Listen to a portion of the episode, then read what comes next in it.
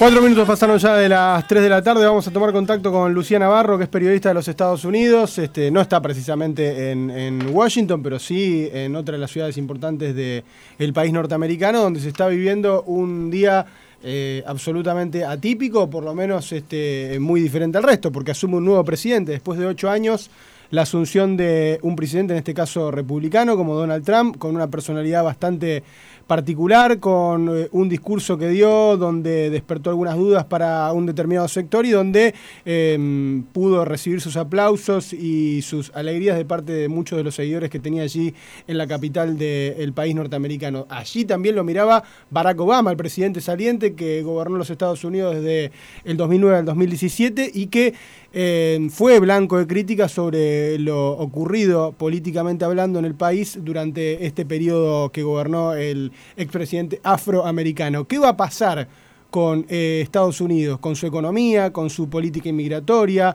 Fue muy duro con el tema de la seguridad y habló de las pandillas. hay un sector muy radical que evidentemente se está planteando eh, por lo menos no sé si cuestionar su, em, sus cuatro años de mandato o, lo que va a gobernar, pero sí eh, manifestarse públicamente, ya sean activistas o no, muchos artistas, en contra de las políticas que va a aplicar Donald Trump. Ahora, ¿qué política va a aplicar Donald Trump? Bueno, evidentemente no lo sabemos. Para tener un detalle un poquito más claro y yéndonos a los Estados Unidos, vamos a hablar justamente con, con Lucía Navarro. Lucía, el placer de saludarte desde Rosario, Argentina, en Radio 2. ¿Cómo estás? Muy bien, Javier, encantado de saludarte. Fíjate que eh, escuchaba tus comentarios y creo que creo que Donald Trump es un presidente del que eh, podemos predecir, que diría yo, las cosas que va a hacer a partir del discurso que, que dio durante su precandidatura, su candidatura como presidente y ahora ya siendo el presidente de los Estados Unidos. Él habló, fíjate, de que Estados Unidos será primero. Esa es una de las cosas que dice que hará. Habló de que eh, en tanto a comercio, impuestos, asuntos internacionales, eh, asuntos migratorios, Estados Unidos será primero. Y esto cambiará, creo yo, en mucho la política que se sigue hacia afuera con América Latina. Ah, se habla de, de, renegociaciones de tratados como el NAFTA, de salirse de las negociaciones del TPP. En fin, creo que creo que eh, sí podemos decir que Trump será un presidente que realmente verá por Estados Unidos primero. No quiero decir que esté bien o que esté mal eh, a, nivel internacional, pero él dice que verá por Estados Unidos primero y que eh, eh, volverán a, los Estados Unidos el control de las fronteras, refiriéndose, creo yo, directamente al controversial muro que pretende construir en la frontera con México.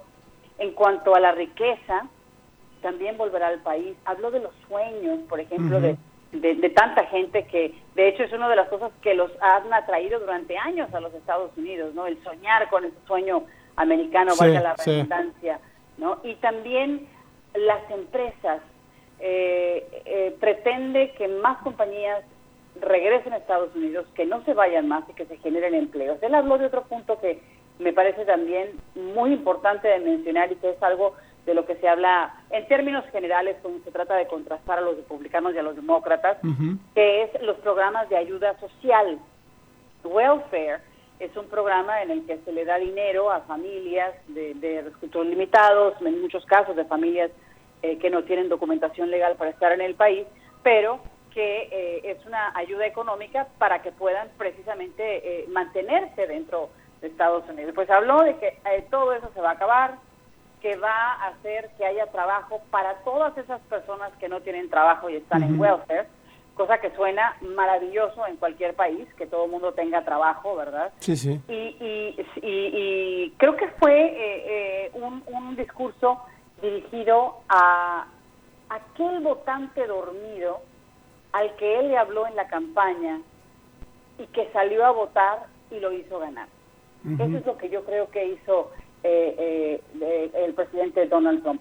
Ha habido muchas críticas después de las transmisiones que eh, se hicieron en, en, todo el país, muchos colegas, incluso de la prensa internacional, hablan de, de, que el discurso no tuvo realmente sentido ni ninguna ninguna indicativo de hacia dónde iría la, la política de Trump. Yo no concuerdo con eso. Creo que fue muy que fue claro, si no mencionó proyecto por proyecto o plan por plan, sí mencionó las áreas y me parece que, que definitivamente Trump será un presidente que antes de ver por cualquier país, verá por Estados Unidos.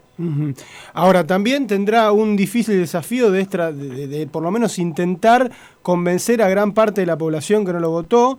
Hay muchos detractores de él, de una imagen de él que, que se muestra como un líder populista, desafiante, con muchos de sus exabruptos, con algunas declaraciones respecto a la política que va a llevar adelante que también por lo menos llaman la atención, eh, el tema del muro. Eh, digo, ¿hasta qué punto eh, Trump puede seguir esas políticas teniendo en cuenta que más allá de tener las cámaras a su favor, tanto la de senadores como diputados, Estados Unidos es un país que en líneas generales suele ser conservador, digamos, que suele respetar su historia y su tradición, digo, de un día para el otro cambiar todo o hacer todo lo que propuso en campaña, no creo que le sea tan fácil, porque hay manifestaciones, hay gente que está en contra y creo que se lo van a hacer sentir, no sé, no sé qué opinión tenés, Lucía. Eh, eh, estoy, estoy, estoy de acuerdo contigo, eh, y de hecho las manifestaciones comenzaron ayer, hoy hubo, y justo después de que terminó la ceremonia de, investidura del presidente Donald Trump, hubo dos explosiones en el área de la avenida Pensilvania, entonces hubo movilizaciones por ahí de, efectivos de seguridad, que de los 28 mil efectivos, fíjate, 28 mil efectivos de seguridad que resguardaron toda la ceremonia el día de hoy, y los actos que se están llevando a cabo hasta mañana también en, en, Washington. Y, y, sí creo que, mira, le será un tanto menos complicado, si no fácil, sino menos complicado, eh, avanzar en algunos de sus proyectos, por lo menos en sus primeros dos años, porque tiene el control de las cámaras. Entonces, eso le facilita mucho las cosas, sin decir que le da carta blanca, carta abierta para hacer lo que quiera, pero sí le facilitará muchas cosas. Lo interesante será ver qué es lo que logra hacer en estos dos años que le permitan mantener ese control en las cámaras cuando cuando terminen esos dos años, no cuando vengan las elecciones de medio término, ¿no? Pero pero te digo, eh, yo, creo que más allá de, de, de hablarle al mundo, le habló al votante dormido, que déjame decirte, ese fue el votante al que no se le puso atención, el votante al que las encuestas no consideraron, por lo que jamás se pudo predecir estadísticamente que los números favorecieran a Donald Trump durante la, la, campaña por la presidencia.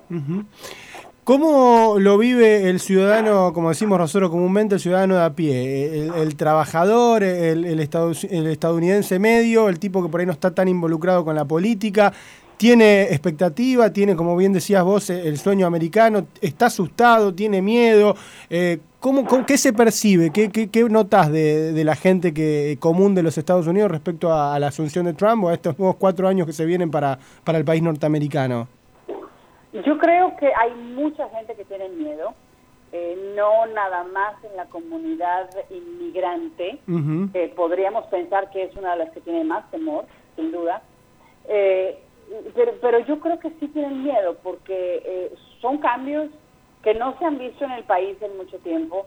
Yo creo que en la, en la era de George Bush hubo muchas cosas a las que no se le puso atención, incluyendo América Latina, eh, y, eso fue por la guerra contra el terrorismo. Sin embargo, Barack Obama también repitió esa poca atención hacia América Latina.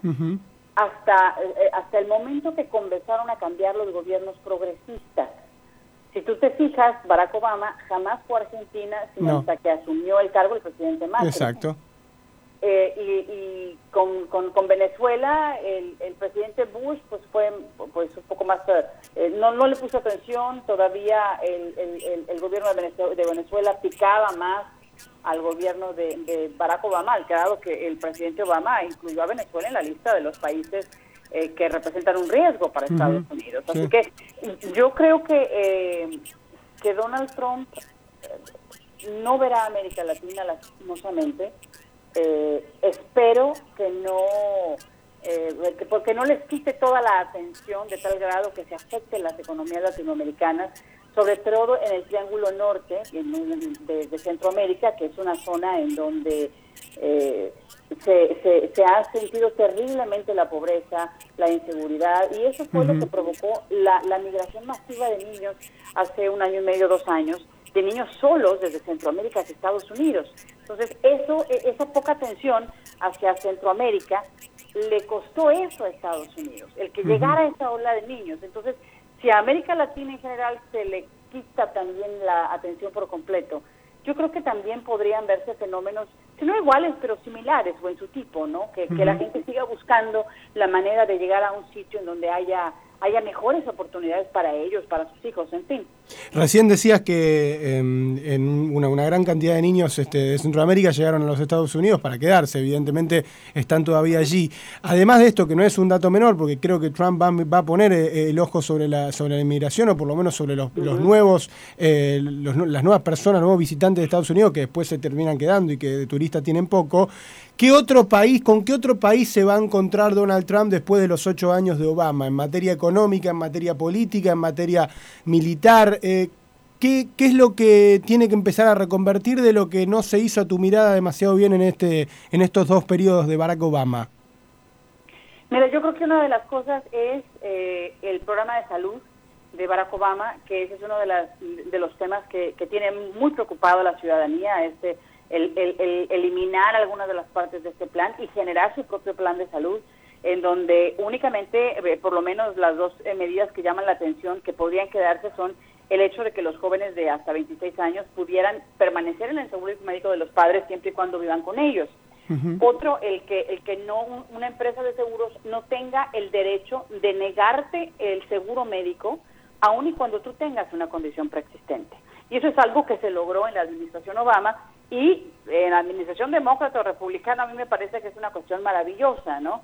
Pero, pero aunque las empresas de seguros no necesariamente están tan, tan, tan conformes con esas dos medidas, debo decirte, porque no les conviene. El, asegurado joven es el que viene pagando por el costo de la, eh, la, cobertura por las enfermedades de las personas que no son tan jóvenes, en términos generales. Entonces, por eso conviene que cada joven tenga su propio seguro y pague su cuota, no que se quede en el seguro de los padres, ¿no? Pero además de eso, yo creo que eh, el, otro asunto en el que vamos a ver algo rápido es el muro en la frontera con México.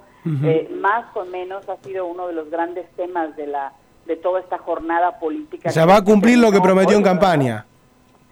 Yo creo que por lo menos va seriamente a intentarlo y creo que la verdad tendría, yo sí creo que va a empezar a construir el muro no te voy a asegurar que lo va a pagar México, porque México ya ha dicho en repetidas ocasiones que no va a pagar un centavo de eso. Sin embargo, hay formas en las que Trump pudiera llegar a, tener acceso a fondos para cubrir el costo de eso. Y una de ellas es el envío de remesas de toda la gente que está aquí, que envía dinero a Centro y Sudamérica, que se cobrara alguno, algo así como una tarifa especial, precisamente para pagar el muro. Entonces, son cosas que, que, que, yo creo que Trump trataría de, de implementar a la brevedad para, para poder eh, em, empezar a, cristalizar todas esas propuestas que, te repito, le hizo el votante dormido y, y, y, ahora de alguna manera está pues en la necesidad y en la obligación de cumplirles también, no nada más el resto de la población, sino esa gente que en realidad fue quien lo hizo ganar, porque nadie los tenía en el radar en, el tiempo de las encuestas. Claro, era inesperada una posible victoria de Trump. Totalmente, claro. Lucía, bueno, esperaremos a ver cómo va transcurriendo todo. Es importante también la relación que tendrá con, con el resto de los países. Yo creo que aquí eh, tarde o temprano va a tener un acercamiento con el presidente Macri, mm, imagino por las políticas que se están aplicando aquí, la que puede llegar a, llevar adelante Donald Trump, que no creo que sean similares, pero hay una cierta correlación, o por lo menos diferente a la que se daba con otros gobiernos, y, habrá que ver después este qué tipo de relaciones lleva con el resto de Latinoamérica. Eh, no hay no hay demasiadas expectativas, yo creo, de algunos países latinoamericanos eh, que tienen otro, otro perfil ideológico. Eh, Argentina está por allí, me parece que mirando de reojo, esperando, ver que, viste, como cuando quien se mide en un duelo va dando el paso a paso, a ver qué, va, quién, quién da el primer paso y, ir estudiando eh, cada uno de los movimientos. Pero bueno, me parece que por lo que vos decís y lo que yo escuché, creo que primero va a estar focalizado en la, en la vida de los norteamericanos y después de, eso habrá que ver este, qué tipo de de relaciones y acuerdos bilaterales tendrá con otros países, ¿no? Yo estoy de acuerdo contigo. Yo creo que sí será primero una visión hacia adentro de los Estados Unidos, porque recuerda que su su, eh, su frase, su eslogan de campaña, ¿no? Era Make America Great, uh, great Again, es hacer América o Estados Unidos grande otra vez, ¿no? Entonces, eso es lo que, lo que yo creo que hará primero, ver hacia adentro y después eh, empezar a, ver qué cosas de afuera pueden interesarle o pueden ser buenas también para Estados Unidos, ¿no? Pero te digo, eh, vamos a ver muchas... Eh, eh, muchos cambios en la manera de ver, creo yo, la política en el mundo, eh, eh, porque definitivamente Donald Trump va con la idea o comienza su, su administración con la idea de que primero está el país, que entre, vaya, entre comillas, es la obligación de cualquier presidente ver primero por la gente de su país, eh, pero también hay que, hay que tener presente que para, para tener cosas, con, sobre todo con tus vecinos, uno tiene que aprender a negociar, yo te doy, tú me das y eso es parte del el, hacer o el ayudar a que tú y yo nos llevemos bien, me explico, al tener la casa contigua, ¿no? Lucía. en la misma colonia. Claro, eh, bueno, muchas gracias por este ratito. ¿Qué temperatura tenés allá en Houston? Porque nosotros tenemos acá 35 grados y casi unos 40 de térmica, me imagino que bastante distinta, ¿no? Pues mira, eh, la ciudad de Houston está alrededor de unos 22 ah, grados en este momento, bastante está bastante más razonable. Pero déjame decirte que ahorita es invierno aquí, entonces claro. la temperatura es es eh, pues eh, no concuerda con las tradicionales eh, temperaturas del invierno, así que en lugar de andar en, con un suéter adentro de la casa anda uno en pantalón corto. Claro, Cuando sale en pantalón corto. bueno, bueno, Lucía, muchas gracias, ha sido muy gentil, muy amable por, por atendernos y seguramente retomaremos el contacto en alguna otra oportunidad. Te mandamos un cariño enorme. ¿eh? Que así sea. Hasta muy pronto, Javier. Un abrazo grande. Lucía Navarro es periodista de Houston, de los Estados Unidos. Eh, bueno, ha trabajado en muchísimos lugares. Eh, de, hecho, ha sido ganadora del premio Emmy y demás por investigación, por distintas investigaciones. Eh, y bueno, ha tenido la deferencia y la amabilidad de atendernos y contarnos un poco el pantallazo de cómo está viviendo el americano el norteamericano, eh, la asunción de un nuevo presidente, un presidente diferente, eh, como decíamos antes, que ella bien lo, remarcaba, eh, no por ser demócrata o republicano, es republicano, pero con otro tipo de perfil, una persona con un perfil populista, integrando un mundo anglosajón, como es este, la América del Norte, y em, empezando a llevar políticas que por ahora no se saben demasiado. Sí habló de proteccionismo, de mm, resguardar la vida del norteamericano, de que crezcan justamente la gente que vive en Estados Unidos. Y después muchas dudas y preguntas. ¿Qué pasará con los inmigrantes? ¿Qué va a pasar con, aquellas personas que quieran este, trazar acuerdos eh, comerciales con Estados Unidos? ¿Qué le va a convenir a Estados Unidos y qué no? Y ahí, ¿cómo lo mira también América Latina? Si este, hay posibilidades de llegar a acuerdos este, también por parte de los países nuestros. Yo el otro día leía que Argentina tiene un inconveniente serio en, algunos, en algunas materias primas si, si se resuelve una política eh, de, extremo, de extremo proteccionismo, bien digo porque si, si realmente Estados Unidos no tiene intenciones de negociar con, otros países, Argentina va a perder en algunas materias primas, eh, eh, en su sector productivo, algunas cuestiones que pueden llegar a tener este cierto, cierto peso para algún sector. Pero bueno, son todas preguntas, no hay demasiadas certezas, es el primer día de un nuevo presidente, esperaremos el transcurso de los meses para ver cómo se desarrolla la política estadounidense.